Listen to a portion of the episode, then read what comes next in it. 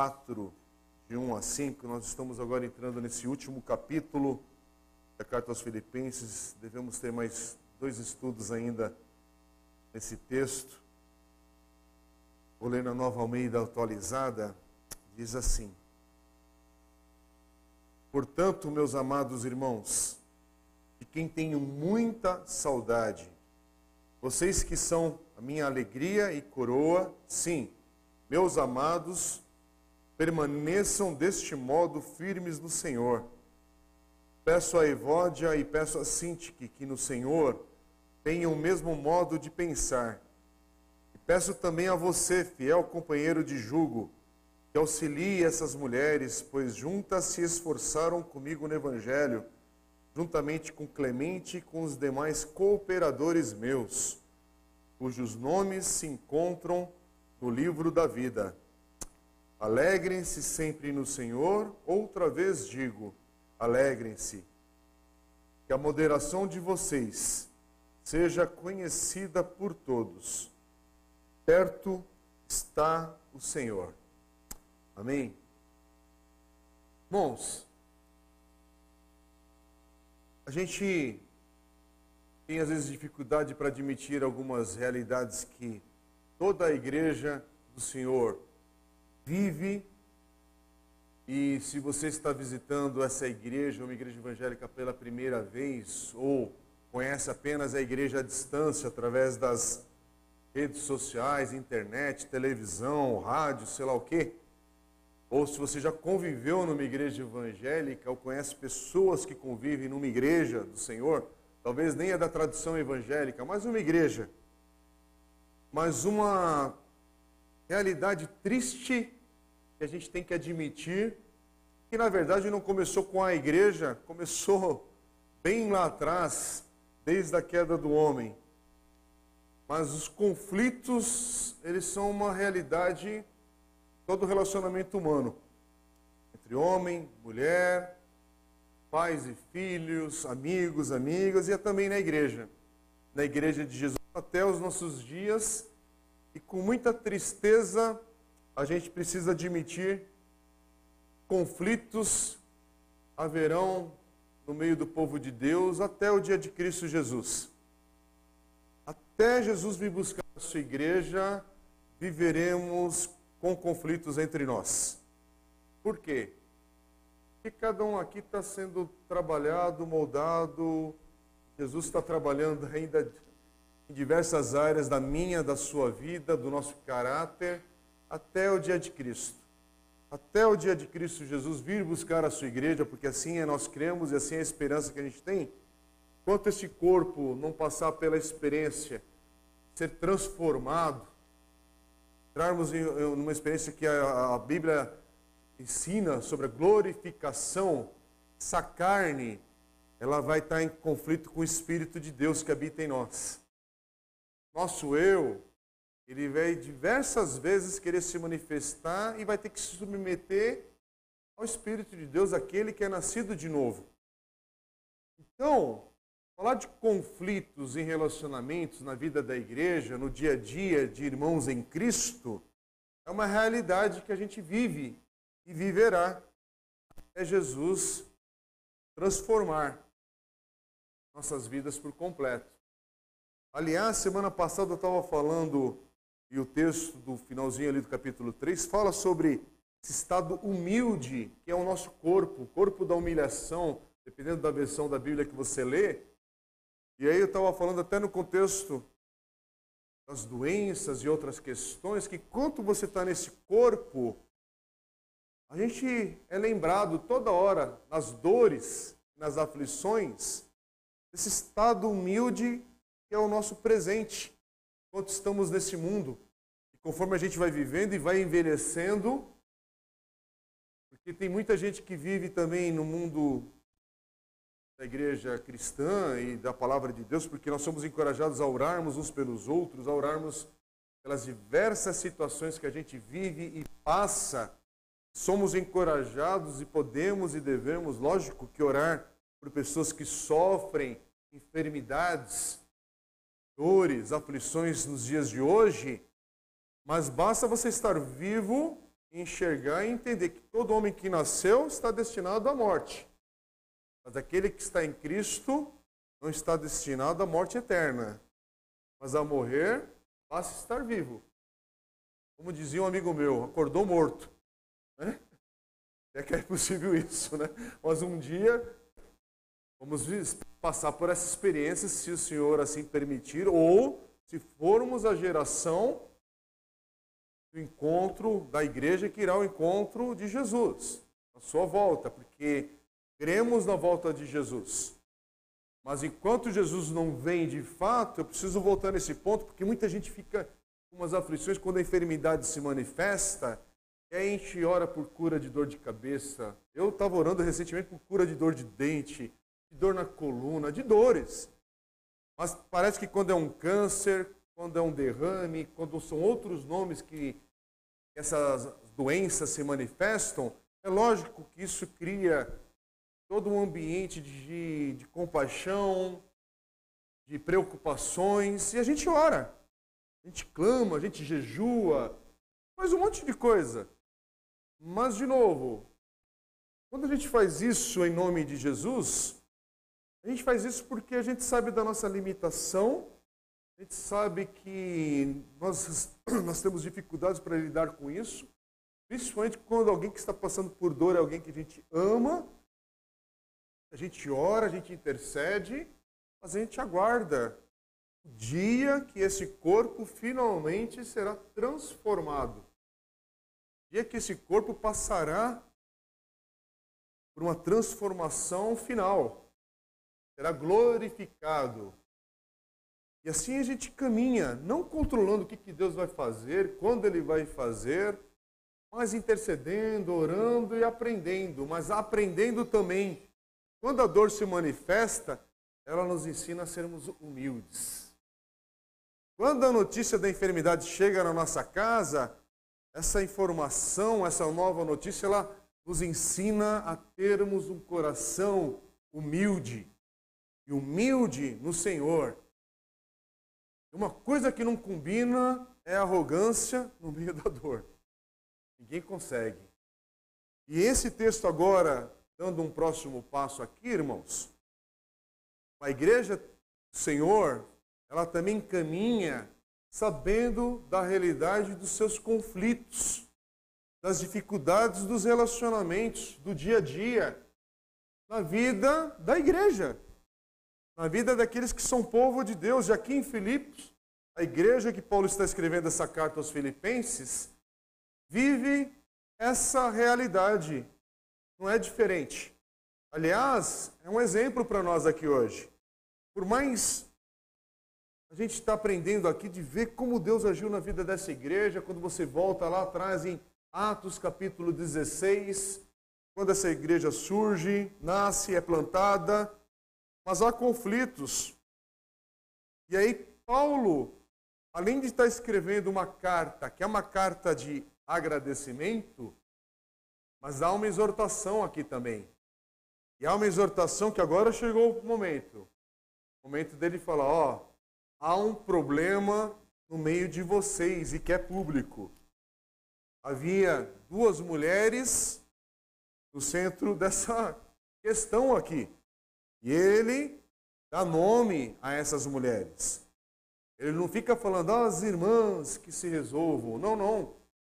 As irmãs que precisam ter a questão resolvida, elas têm nome. Quando na igreja há situações que a gente está vivendo, muitas vezes essa situação tem nome. Não tem como se omitir. E aqui Paulo aponta, e é interessante, que está registrado aqui nas Escrituras. Até o pastor Steve Lawson, que é um pastor que está escrevendo, tem um comentário que eu já falei para os irmãos aqui, se alguém se interessar em ler, eu tenho inspirado muito na sequência aqui de como construir esse aqui, o texto que a gente tem compartilhado aqui aos domingos, pelo comentário desse irmão, que é um comentário muito simples da Carta aos Filipenses, e ele fala justamente sobre isso. Irmãos, o nome dessas mulheres, dessas irmãs, está registrado nas Escrituras. Toda a igreja que está recebendo o Novo Testamento recebe essa carta o nome de duas pessoas e das suas rixas e dos seus conflitos. Está registrado para sempre aqui nas Escrituras, até o dia de Cristo.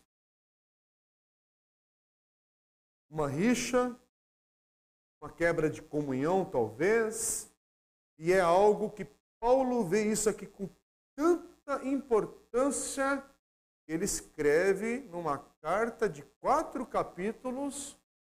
Os quatro capítulos são para nós, né? Porque não havia essa divisão no início ali nesse texto das Escrituras. É essa divisão ela veio posteriormente para facilitar a nossa maneira de ler o texto bíblico com os capítulos e com os versículos. Mas é uma carta curta. E nessa carta curta, Paulo fala: isso aqui é importante, tem que ser tratado, tem que ser falado. E aí essa carta é enviada, lida para toda a igreja, e eles não têm dúvidas que há um problema entre eles. Conforme eles vão lendo a carta, Paulo. Paulo está dizendo aqui no início do capítulo, do versículo 1 do capítulo 4. Paulo começa dizendo, portanto, talvez você está com outra versão aí, tradução da Bíblia, mas há um portanto. Quando tem esse portanto, isso aqui quer dizer que, olha, ele está falando algo e agora consequência. Ele está falando algo nos capítulos 1, 2 e 3, e agora chegou o momento de tudo aquilo que ele está ensinando, portanto, faça algo com isso. Irmãos, hoje, se eu não me engano, é a 13 terceira mensagem na carta aos filipenses. Portanto, 12 mensagens pregadas nesse texto, faça algo com esse ensino. Portanto, não é mais um estudo bíblico. Portanto, não é mais um dia de domingo aqui na igreja. Portanto, quer dizer, tudo aquilo que você tem aprendido da palavra de Deus, faça algo com isso. No nosso caso aqui, ano de 2021, portanto, são 10 anos de história dessa igreja local que foi plantada em junho de 2011. E é hora de, dez anos depois, aplicar algumas das verdades do Senhor na tua caminhada, na tua história, na tua vida e nos teus relacionamentos. Mas voltando para o texto, portanto, Paulo está falando: pegue essas verdades que estão aqui no texto de Filipenses e traz para a vida. E traz para a vida dos relacionamentos, para a vida pública, e aí Paulo diz: Portanto, meus amados irmãos, de quem tenho muita saudade, vocês que são a minha alegria e coroa, sim, meus amados, permaneçam deste modo firmes no Senhor. E é interessante que Paulo fala aqui, ele identifica novamente com carinho, com amor esses irmãos, ele chama meus amados. Eu confesso que muitas vezes, quando alguém começa a frase, oh meu amado, eu tenho uma, me arrepia até às vezes. eu não gosto muito dessa expressão, mas é como Paulo trata aqui essa igreja, com amor. Meus amados, meus amados. E Paulo diz que esses amados dele no Senhor são a coroa de louros em sua cabeça. Paulo, repetidas vezes, e aqui na carta aos Filipenses, ele fala sobre a questão de estarmos numa corrida, que vai ter um prêmio. E aí ele diz aqui que eles são como a coroa de louros em sua cabeça. Quer dizer, ele é a, eles, eles são o prêmio na vida de Paulo, de tão importante que eles são para Paulo. Essa coroa que se recebe quando a prova é completada, quando você termina uma corrida com vitória. E Paulo pensa assim: olha, meu trabalho não foi em vão por causa de suas vidas. Que vocês receberam a palavra que foi pregada, que foi anunciada, e agora, porque vocês receberam a palavra, vocês também estão nessa corrida. Vocês também estão correndo. E aí Paulo diz: permaneçam firmes. Ele diz no versículo 1: assim como ele permaneceu firme no evangelho, que ele agora eles devem também permanecer firmes. Paulo não se cansa em dizer e repetir novamente, ele, ele dá o exemplo. Paulo, a vida de Paulo é esse exemplo de alguém que permanece firme no Senhor, na vontade do Senhor. Essa é uma palavra para todos nós hoje. Dias de adversidade, dias de luta, dias de muito desânimo, dias de muito, sabe, olhar para o seu próprio problema, olhar para a sua própria circunstância. Mas, irmãos, aquele que está em Cristo não olha só para o seu próprio umbigo, coisíssima nenhuma. Você permanece firme no Senhor e para abençoar quem Deus está colocando no teu entorno, ao teu redor, na igreja onde Deus tem te colocado. Você permanece firme porque tem luta, tem adversidade, tem as aflições.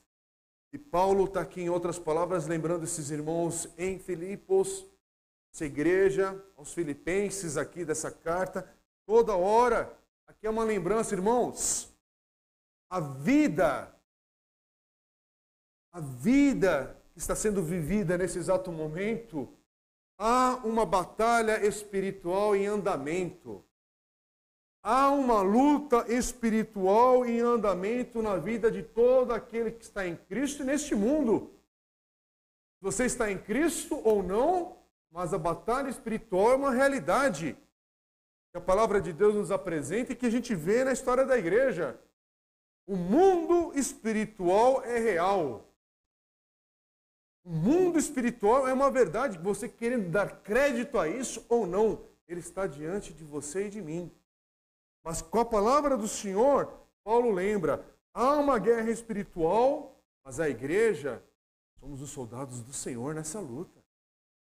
Nós estamos numa linha de frente para permanecermos no Senhor firmes em integridade, em luz, no mundo em trevas, e só pelo Senhor é que a gente está de pé. Só pela misericórdia e graça do Senhor que a gente permanece firme. Irmãos, a cultura se impõe com uma força avassaladora. Mas o Evangelho é para permanecer firme no Senhor. Valores desse mundo vêm contra qualquer ética, qualquer moral, qualquer sinal do reino de Deus, o mundo se levanta contra. Porque vivemos uma sociedade de trevas. E é por isso que eu falo, eu falo para valer, irmãos.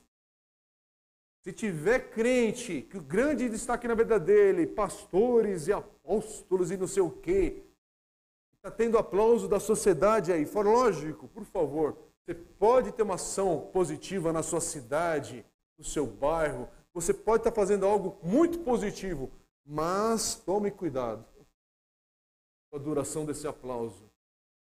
Porque quando não tem oposição ao Evangelho, no mundo que é caído em trevas, presta atenção nos sinais. Até quando eles estão ausentes. É a igreja.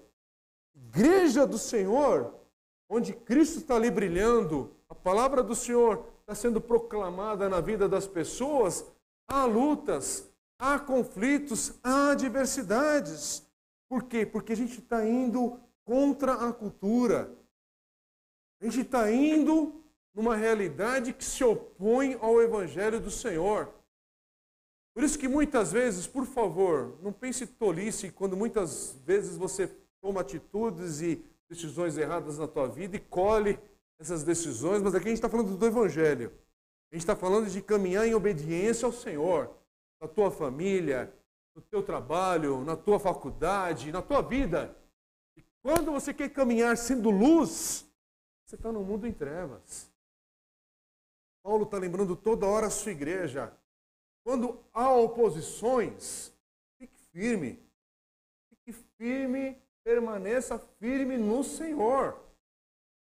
Porque teremos aflições. Aliás, são palavras de Jesus. Nesse mundo tereis aflições, mas eu venci o mundo. Assim também diz o mesmo Senhor. Então fica firme.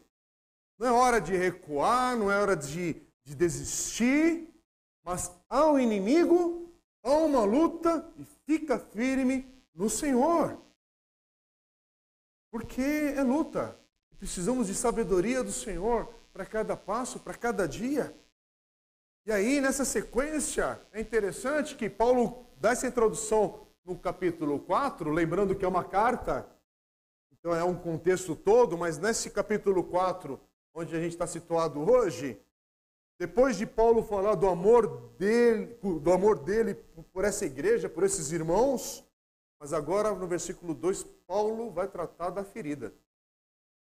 Versículo 2, Paulo fala: tem um problema grave entre vocês. Não, não é à toa. E ele fala: peço a Evódia, peço a Sintique, que no Senhor tenham o mesmo modo de pensar. Em outras traduções diz que vivam em harmonia uma com a outra. Versículo 2.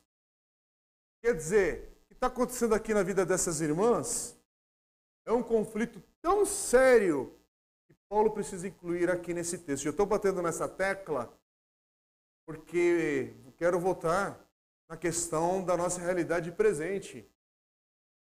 Toda igreja vive conflitos. Toda igreja vive problemas de relacionamento na sua história, na sua caminhada. E o último que a gente viveu não foi o último, foi mais um. Vai vir o próximo e o próximo, e aqui não é profecia às avessas, torta, não é maldição, no sentido de, oh, está maldizendo. Não, não. É a realidade que Paulo está falando aqui, apontando. E o que é o problema da igreja de hoje, e nós nos incluímos nessa situação? É ignorar os conflitos. E falar, não, vai passar.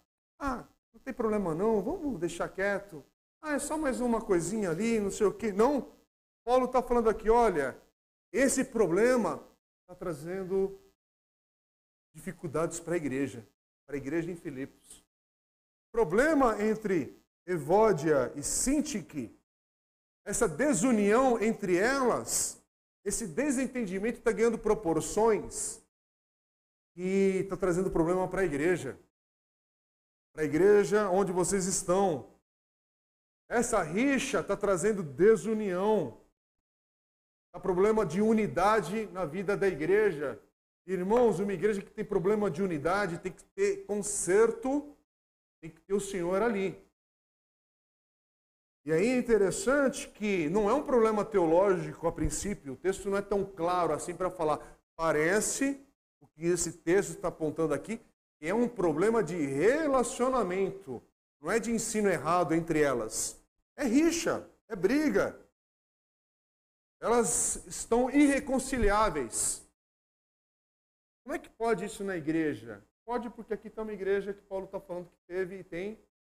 Assim como a igreja em Atos. Ah, que bom, a igreja primitiva. Oh, Senhor, vamos voltar àquele tempo. Olha, irmãos, o tempo da igreja primitiva também tem rixa. Também tem problemas. Tem gente caminhando com relacionamentos quebrados. E essa igreja primitiva, sim, que tem uma experiência tremenda do Espírito de Deus, do poder de Deus entre eles. Tem muito problema de fofoca, de conversas que não edificam, de desunião. E aqui Paulo está falando para essa igreja dessa primeira geração ali, do Novo Testamento. E Paulo está falando, cuidado, aliás, Paulo vai falar na carta aos Efésios, no capítulo 4, versículo 31, Paulo diz assim: quem não haja no meio de vocês qualquer amargura, indignação, ira, gritaria e blasfêmia, bem como qualquer maldade. Irmãos, Paulo era uma pessoa inteligente, se não foi um dos mais inteligentes ou o mais inteligente da sua época. Mas não é só inteligência que está nesse texto de Efésios 4, 31. Aqui é uma carta que o Espírito Santo de Deus inspirou o coração de Paulo. E Paulo escreve essa sequência aqui e perceba o crescimento. Que não haja no meio de vocês qualquer amargura. E da amargura vira indignação. Da indignação vira ira. Da ira não tratada vira gritaria e blasfêmia. E é aí que ele fala, bem como qualquer maldade. Parece que você não trata a amargura, não trata aquilo que começou azedo e ruim no teu coração, vai vendo o desdobramento disso. Aliás, basta ser casado para você entender. Não perdoa no momento certo para ver o que você vai colher, não na semana seguinte, no mês, no próximo ano, nos próximos 5 ou 10 anos, se chegar lá. Porque ninguém que acabou de passar pela cerimônia do casamento saiu da lua de mel, dormiu e acordou falando: Vou me separar. Uh, cansei. Foi uma noite. Não. Ninguém separa, ninguém sai de casa, ninguém briga com os filhos também, só porque não comeu direito na hora do almoço. Ninguém cai nas drogas e outros vícios porque, ah, porque eu tive uma decepção. Não, não, não. Começa com uma amargura no coração. Começa com um negócio que não trata. E essa amargura, parece que ela vai começando. É, é, é o câncer, irmãos. Ninguém tem metástase da noite para o dia. Ah, fui dormir e acordei com metástase. Não. Você começa com uma célula, ela começa a ter problemas. E aí você ignora o exame médico.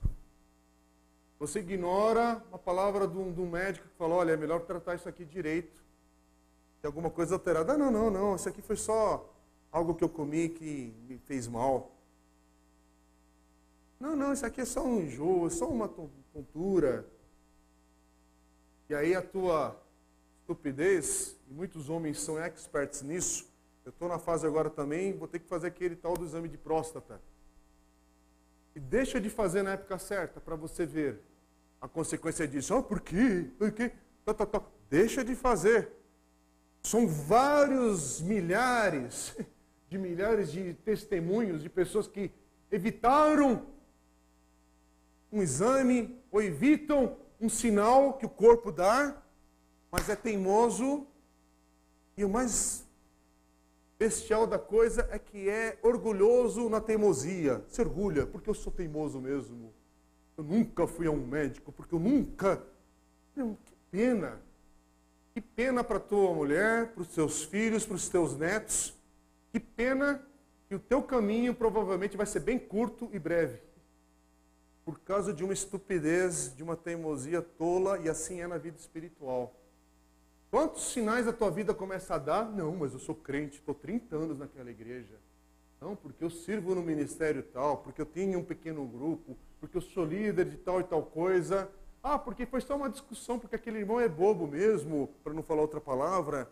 Ah, porque eu discuti, porque é assim mesmo, porque aquela pessoa tem uma índole assim, tal, tal, tal, tal, tal. A gente já viu diversas cenas assim, nesses 10 anos aqui na igreja, mas na vida. Quanta coisa começou por causa de uma palavra estúpida, mas de uma amargura, essa amargura ficou no coração. Essa amargura virou uma indignação, uma ira, virou gritaria. A gente já viu isso. Virou gritaria. Virou blasfêmia. Paulo diz: virou maldade. E o peso de maldade não é uma, uma palavra solta. Virou uma coisa maligna. Na tua vida, na tua casa, na tua família e na igreja do Senhor.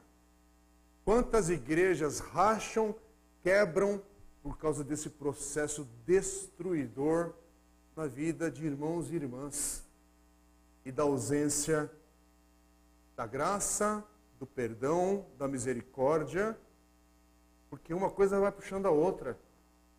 Irmãos, o que Paulo está chamando a atenção aqui. É por isso que Paulo está falando aqui: olha, há um conflito entre vocês e precisa de solução.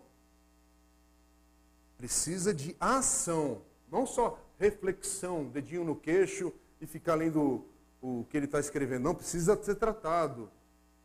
Precisa precisa ter desdobramento do que a gente está falando aqui. Portanto, volto para o versículo 1. Eu já falei, já ensinei, agora é agir. Agora é fazer algo com isso. Aliás, você pode se tornar, lendo a palavra de Deus e as cartas de Paulo e Filipenses, isso, aquilo, outro, e ouvindo as últimas pregações, não só daqui da igreja, mas de outros locais também, você pode se tornar um, um fantástico, um tremendo teólogo, mas não se transforma, você vai, vai se tornar um adorador, de fato, se esse negócio não entrar na vida. Esses valores não, não forem para ação. E aqui, irmãos, é, merece uma pausa para nós nessa manhã. Porque eu não sei se você está envolvido em algum conflito pessoal, familiar, trabalho, igreja, eu não sei, pode ser até na escola, pode ser em locais que a gente até acha mais leve. Mas se você estiver envolvido em algum conflito, está na hora de você fazer algo no dia de hoje. E se for na igreja do Senhor, é urgente mesmo. Aliás, é urgente em qualquer situação. Mas como a gente está na igreja, estamos aqui também no momento de conversarmos, orarmos, meditarmos sobre isso.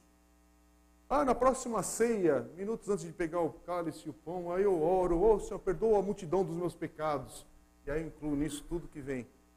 Não, não é isso. Espera não. Trata agora. Toma uma decisão hoje, pela graça do Senhor. É por isso que Paulo fala: permaneça firme no Senhor. Para quê? Para conseguir tratar esse negócio. Porque se não tiver firme no Senhor, não tem como tratar, não. Talvez alguém aqui tenha que agir como um pacificador. Alguém aqui tem que agir mediando essa coisa toda para acabar com isso.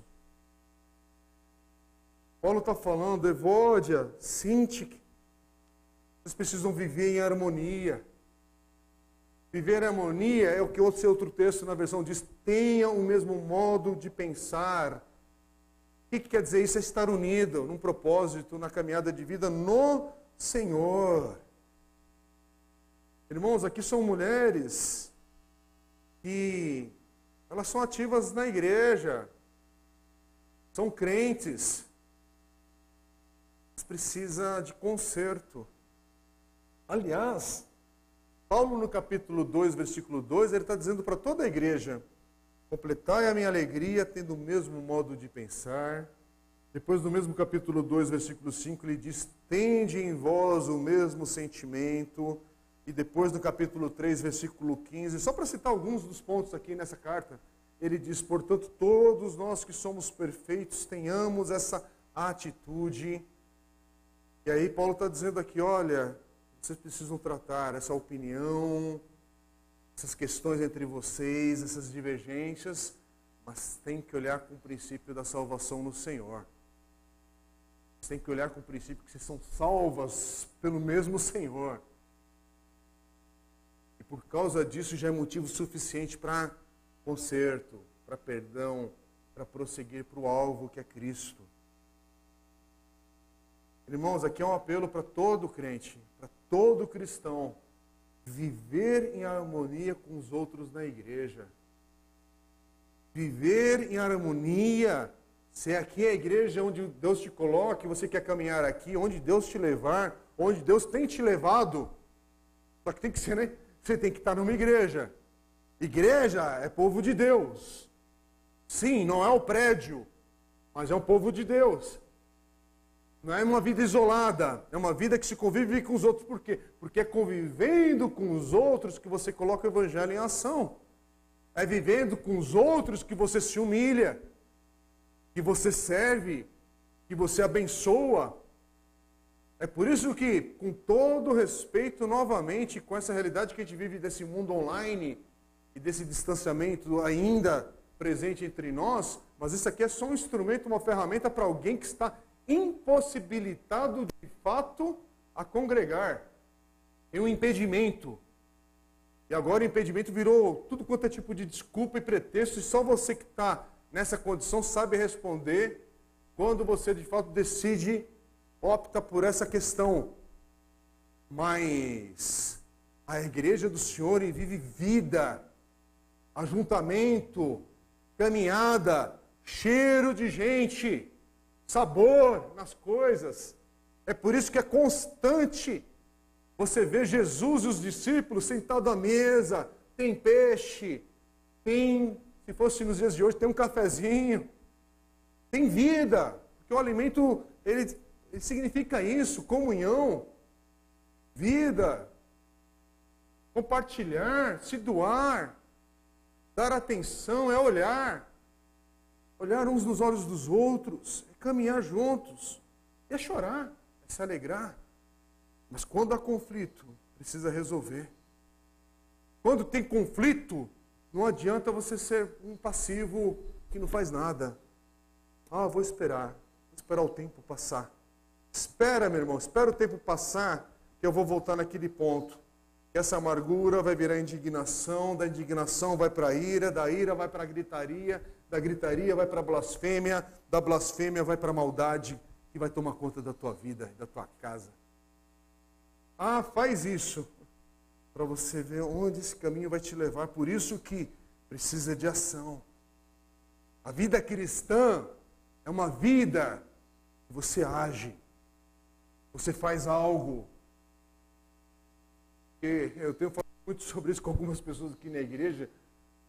Isso tem a ver com os princípios espirituais também. Isso se espalha na vida toda. Faça nada com mais nada e no final do ano a tua colheita é nada.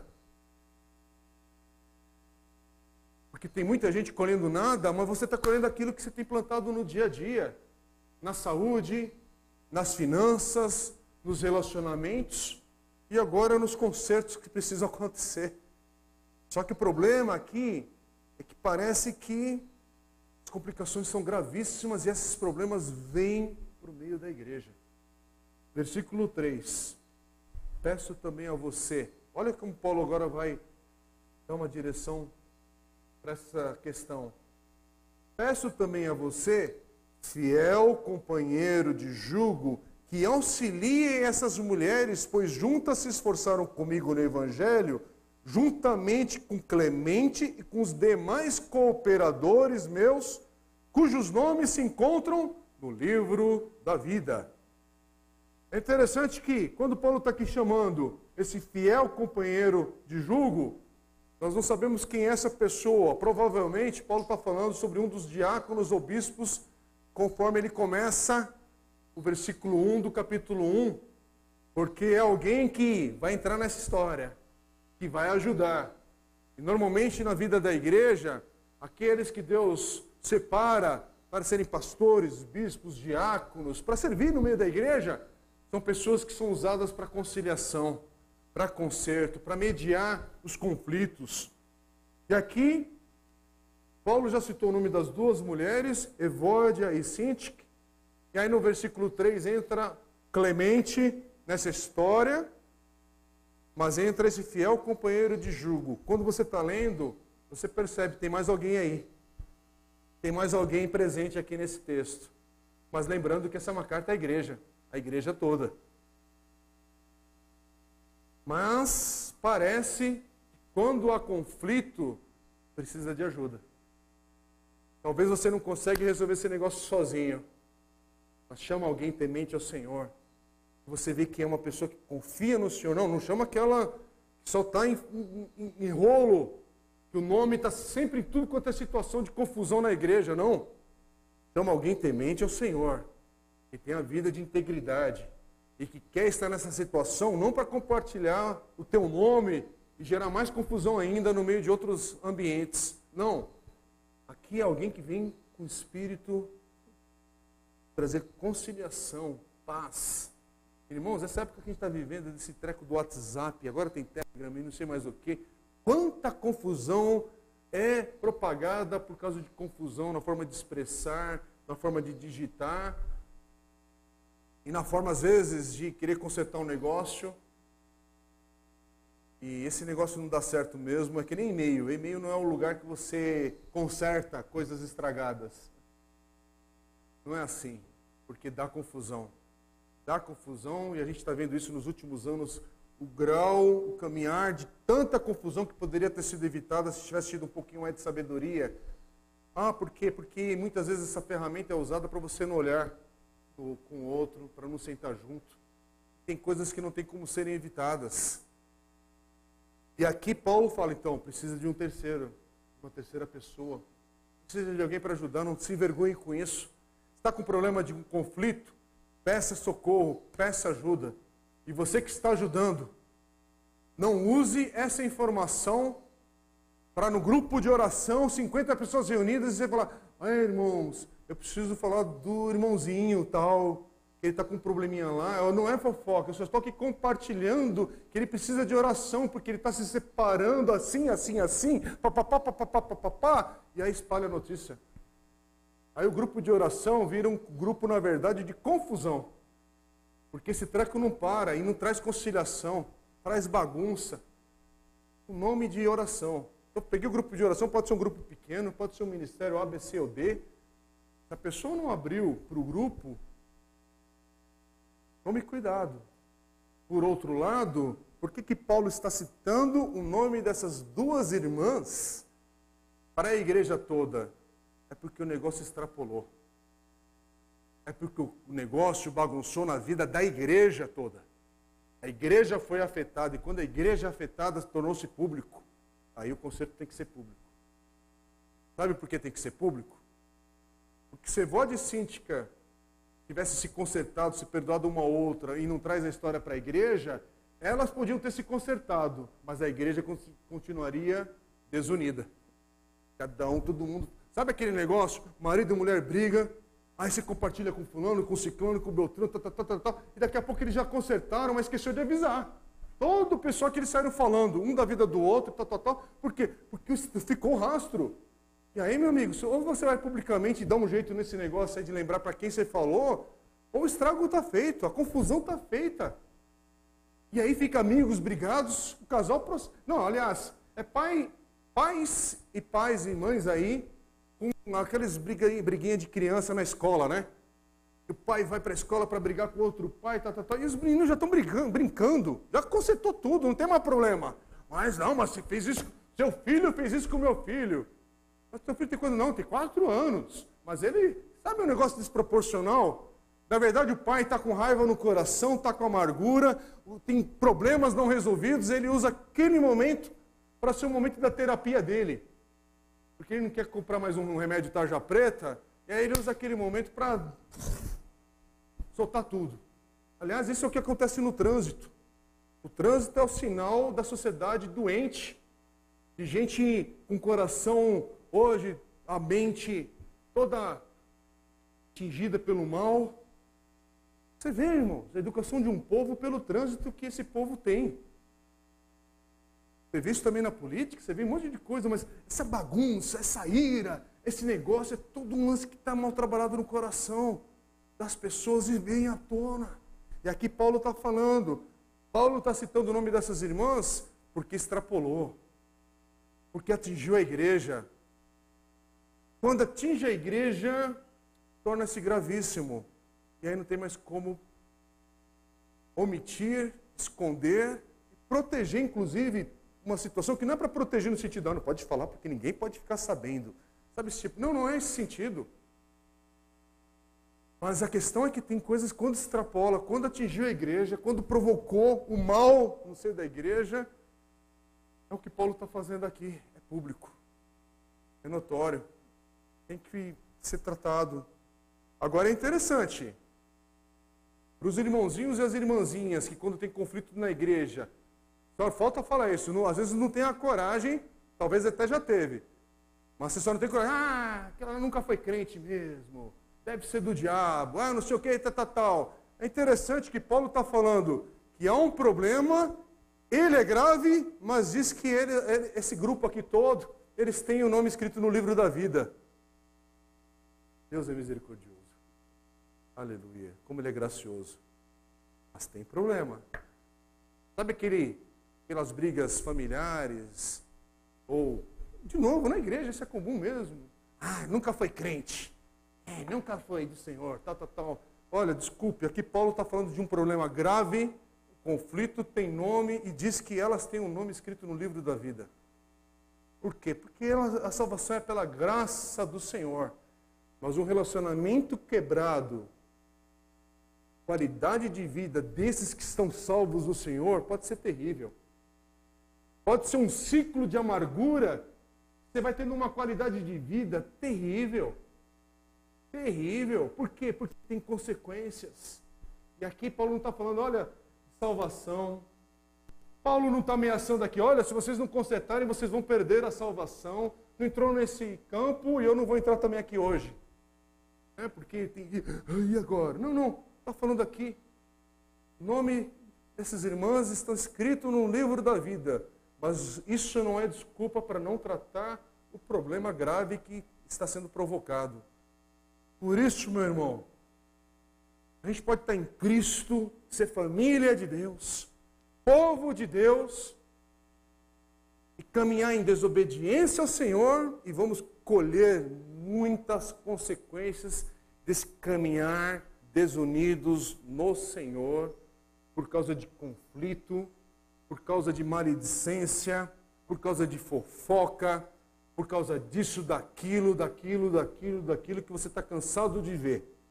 E a palavra hoje é sobre isso. Você pode ter o, seu nome é escrito no livro da vida, mas se há hoje um pecado na tua vida de relacionamento quebrado, precisa de conserto, precisa da graça de Deus. E para você viver o quê? Para você viver uma vida abundante no Senhor, restaurada. Por quê? Porque Paulo continua falando no versículo 4: alegrem-se sempre no Senhor, e outra vez digo, alegrem-se. E tem uma expressão de outra versão que fala regozijai-vos, que é uma palavra bonita também. E é isso, meu irmão. Ah, porque eu estou triste, eu vou sair da igreja. Porque fulano me desrespeitou na escada, no café, na cozinha, nisso, naquilo. E aí Paulo, de repente, ele muda. Ele muda o foco. Peraí, Alegre-se sempre no Senhor, regozijai-vos nele. Outra vez diz: alegre-se, tem uma postura. Você olha para Deus e olha, Senhor, apesar dessa grande aflição, apesar desse grande momento de dificuldade que a gente passa, mas eu me alegro no Senhor. E eu quero viver em obediência com essa palavra, com essa ordenança aqui que Paulo diz, encorajando essa igreja. Mas preciso tratar. Preciso perdoar, preciso de reconciliação também. Mas ao mesmo tempo, irmãos, aqui é só pela graça e misericórdia do Senhor que a gente prossegue nisso. Aqui na nossa igreja também nós temos visto isso nos últimos dois anos dessa pandemia. Irmãos, essa pandemia tirou não só a nossa igreja, como outras, mas a nossa, a órbita foi alterada. Foi um, um chacoalhão absurdo. Gente que congregava com a gente não congrega mais, gente que a gente também não conhecia, hoje congrega. E aí, está aqui hoje, não está aqui amanhã, volta daqui a três semanas, tal, e a igreja vai indo. E a gente vai caminhando, Senhor, tem misericórdia, guarda-nos. E aí estou falando nesse exemplo específico, porque quando a gente está aqui nesse ajuntamento, aqui é um, é um, momento dessa manifestação daquilo que Jesus permite que seja chamado hoje de Comunidade Batista de Santo André. Somos uma, uma das expressões do corpo de Cristo nessa cidade, nesse Brasil e neste mundo. Lógico que a igreja de Cristo é tremendamente superior a qualquer expressão minúscula que somos nós. Mas aqui é essa faísca, essa gotinha do corpo de Cristo aqui presente. E só nesse pontinho aqui, irmãos, uma igreja pequena, mas quantos conflitos, quantas questões para serem tratadas e, e, e, e, trabalhadas pelo Senhor, quanta coisa pesada que acontece, por quê? Porque quando a palavra de Deus diz que há conflitos, não é brincadeira, não é piada de crente, não é para você olhar o texto e simplesmente virar a página e falar, ah, tá, ah, é, tá. Não, aqui é um, daqueles, um dos momentos que você tem que se debruçar nisso e falar: Senhor, como é que isso aplica na minha vida, na minha história, no momento chamado hoje, onde o Senhor tem me colocado? E eu fico imaginando as lutas de meus amigos, pastores e outros irmãos em Cristo, em igrejas maiores, em igrejas com menos reserva financeira que a nossa, com condições A, B, C, D, porque as condições são diferentes. no corpo de Cristo. Então, em vez de eu pegar hoje esse texto e ficar falando, é, esse texto devia estar sendo pregado lá na igreja daquele meu irmão que eu estou sabendo que está acontecendo tal e tal. Não, irmão. Aqui agora ah, é difícil cuidar do nosso grupo aqui. É difícil cuidar do nosso pequeno grupo. Às vezes você tem um pequeno grupo, um ministério, três, quatro pessoas e já provoca dificuldade. Mas ao mesmo tempo, ai, como é bom caminhar com a palavra de Deus e não ficar escolhendo o texto e os versículos. E tem que completar sobre isso. Alegrem-se sempre no Senhor. Outra vez digo, alegrem-se. E se a gente pudesse fazer uma versão contemporânea da palavra de Deus, a gente falaria assim: mas quando você estiver naquele momento difícil, tira, tira uma folga da igreja. É, vai, vai viajar mesmo. Fica, fica, é, tira um ano sabático inteiro. E depois a gente trata disso. Não, não, não. Paulo está acabando de falar: tem conflito, tem dificuldades, tem luta. Mas alegre-se. Alegre-se sempre no Senhor. Não, irmãos, ninguém fala o seguinte: olha, o câncer chegou na minha casa e hoje a gente vai fazer um churrasco para a glória e honra do Senhor. Não, isso é, é, é, isso é tolice. Diante de um momento que você pode chorar. Você pode falar: opa, a notícia chegou na minha casa. Mas ao mesmo tempo, a alegria do Senhor, ela é presente. E é nela que eu vou tirar forças nisso. Porque a palavra de Deus também fala: alegre-se sempre no Senhor. Por quê? Porque Ele é o Deus da tua salvação. Porque Ele é o Deus da tua história, da tua vida. E essa enfermidade, essa dificuldade, esse problema, ele não é o ponto final da história. O ponto final da história é que um dia esse corpo da humilhação será transformado e glorificado, e eternamente a gente vai estar na presença do Senhor, louvando, adorando, servindo, bendizendo o nome do Senhor por toda a eternidade. Então, esse momento chamado hoje, ou a minha vida, que começou aqui e terminou aqui, ela está no meio, numa fração tão pequena daquilo que se chama eternidade passada e eternidade futura. Mas aquilo que a gente faz nesse período tem tanta importância e significado. Que o Senhor fala: trata a sua vida hoje. Trata essas coisas erradas que estão na tua vida hoje, porque elas afetam o teu hoje. E você não precisa ficar esperando chegar no céu para tratar. Aliás, porque no céu você vai conviver com esse irmãozinho, com essa irmãzinha, que você hoje está brigado e ela é do Senhor, por toda a eternidade. Então, meu irmão, é melhor começar acertando hoje, agora. Esse biquinho torto, esse não sei das quantas, acerta agora. Que nem eu lembro da história do pastor Giel, querido amigo meu lá do Servo de Cristo, já sempre cito ele porque ele é, é fantástico algumas ilustrações. Eu lembro que ele contava de um aluno que estava pensando em desistir do seminário por causa que tinha um professor que não gostava, era crenca, tinha dificuldades. E aí chegou lá para desistir, não, eu vou embora, tal. E eu só lembro que ele falou o seguinte, olha meu irmão, faz o seguinte, trata desse problema que esse professor você vai tá vai ter só por um semestre na tua vida. Agora o diabo você vai ter até o fim do teu ministério, até Jesus voltar. Então use esse tempo como treinamento na tua vida para tratar e vencer. Aguente seis meses e prossegue. A história é um pouquinho diferente, mas é essa a ideia. Meu irmão, teu conflito espiritual, relacional, dê o nome que você quiser dar hoje. Trata agora, trata hoje. Tanto porque se esse negócio tiver o dedo do diabo, o diabo, nós vamos ter temporariamente essa luta até Jesus voltar. Mas a vida de relacionamento uns com os outros é por toda a eternidade. Ah, eu quero ver você chegar no céu, se esse exemplo pudesse se concretizar. Você está naquele dia, arrebatamento chegou, e Jesus fala: Vem a igreja! Aí você olha para o lado para ver. Mas Fulano está indo também? Ah, então eu não vou. Eu quero ver. Vai fazer isso? Ou, né, aquelas discussões, não, mas eu era arminiano, eu era calvinista, eu era. Ai, irmão, quanto assunto tolo vai ficar para trás, porque na verdade queremos ir. Queremos estar com o Senhor. Não, mas eu era pré-milenista, eu era. No, nem sabe falar a frase completa. Né? As nossas convicções, irmãos, elas vão ficar perplexas, rendidas à grandeza do amor e da misericórdia de Deus, porque se Jesus vier buscar a sua igreja, quando ele chegar, vir buscar a sua igreja, e eu participar dessa experiência ou da ressurreição, irmãos, eu fico às vezes perguntando, Senhor, por que eu? A pergunta é outra, por que o Senhor me considerou digno disso? A questão não é que eu mereço estar lá, a questão que você tem que perguntar no coração é por que eu também fui digno do teu amor e do teu perdão.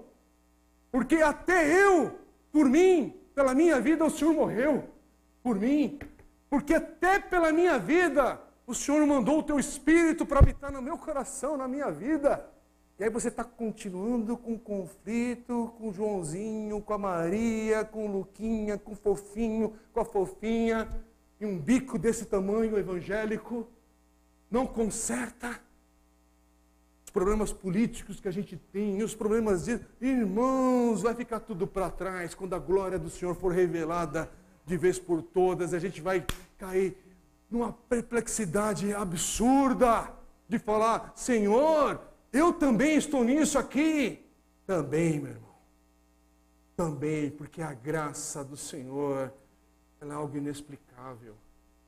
Irmãos, enquanto a gente não tiver a dimensão de entender, eu não sou digno, o Evangelho ainda não entrou na tua vida com clareza.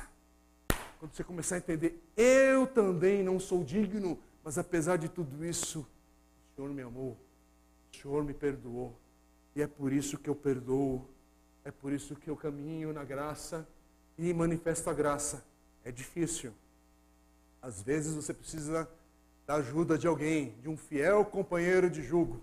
Tem que na porque tem alguns processos que dói mais. Ah, dói mais aqui, dói mais ali, mas continua a caminhada, irmão. Apesar da dor, não para não porque o Senhor está à porta. O Senhor está cada vez, cada dia mais próximo de buscar a sua igreja. E eu quero te ver lá. Porque pela misericórdia e graça infinita do Senhor Jesus, pela fé, eu creio que eu vou experimentar esse dia. Não sei qual deles. E eu não estou nem aí com qual deles vai ser. Quando era pequeno, eu sempre queria ser da igreja do arrebatamento, né? Porque eu não queria morrer, né? Lógico tem 10, 12 anos, oh, Senhor, eu quero ser da igreja do arrebatamento. Conforme você vai vivendo, você vai vendo que, ô oh, Senhor, prolonga mais 10 anos, mais 20 anos de vida, mais 30, quem sabe agora. Eu lá sei, só sei que a grande questão é, você é a igreja do Senhor? Porque Paulo fala no versículo 5, que a moderação de vocês seja conhecida por todos. Perto está o Senhor. Em outra versão, essa expressão que a moderação de vocês seja conhecida por todos, diz que seja o vosso espírito manso conhecido de todos os homens. Ah, irmãos, Provérbios capítulo 15, versículo 1 diz assim: que a resposta branda desvia o furor, mas a palavra dura provoca a ira. Pede a graça do Senhor, irmãos, na tua vida. Pede a graça do Senhor para consertar, para perdoar para prosseguir. Pede ajuda de alguém. Pede ajuda, ora sobre isso. Apenas não fique numa condição passiva de fazer nada. O Senhor diz que perto está o Senhor, e aqui é no sentido, como Jesus fala ali em Mateus 28, 20, que eu estou convosco todos os dias até o final dos tempos.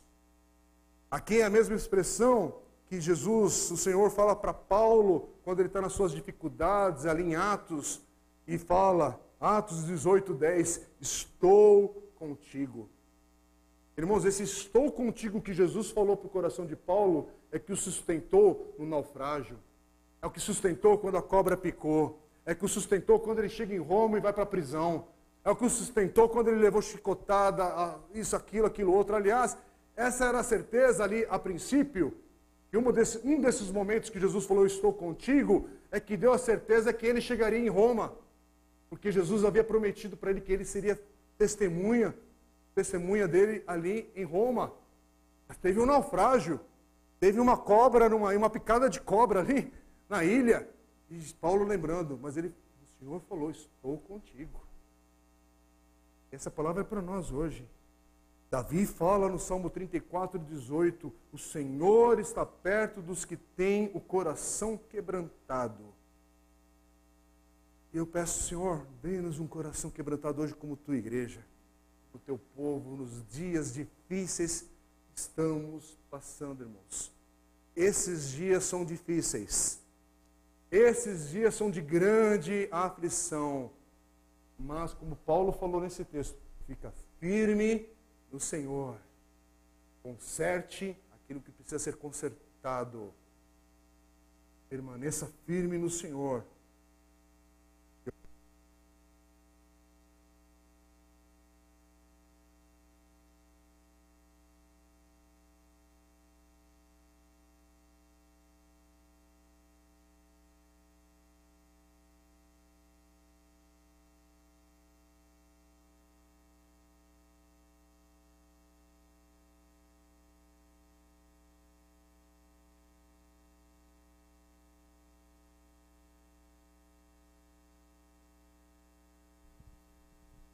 Irmãos que estão online, nos desculpem.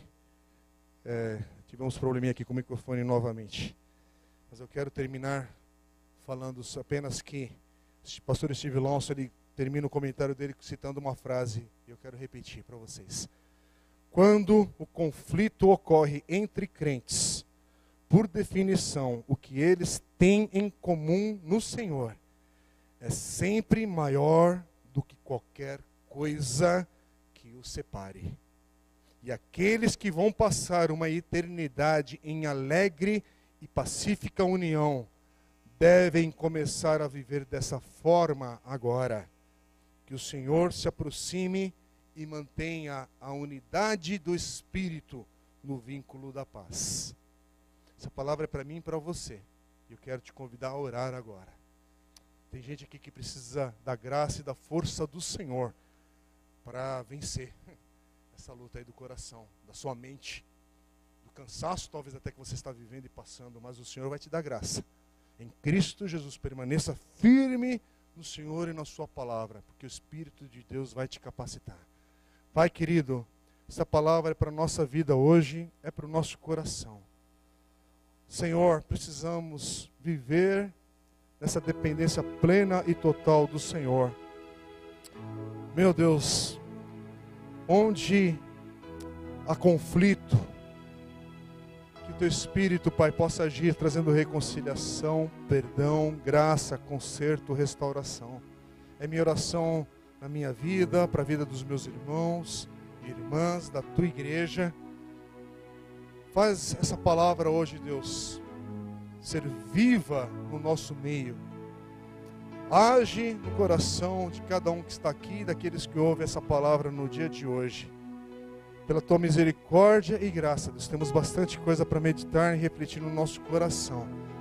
E precisamos do Senhor para termos essa, esse mesmo modo de pensar, para vivermos nessa harmonia no Senhor, que a tua palavra fala, nos ensina e encoraja e exorta também. Então, Deus, não permita que essa amargura continue no coração de qualquer pessoa aqui. Tem misericórdia, tira isso do nosso coração. Perdoa sim nossos pecados, a dureza do nosso coração, mas age no dia de hoje para trazer glória, honra e louvor ao teu santo nome. Assim oramos no nome de Jesus. Amém.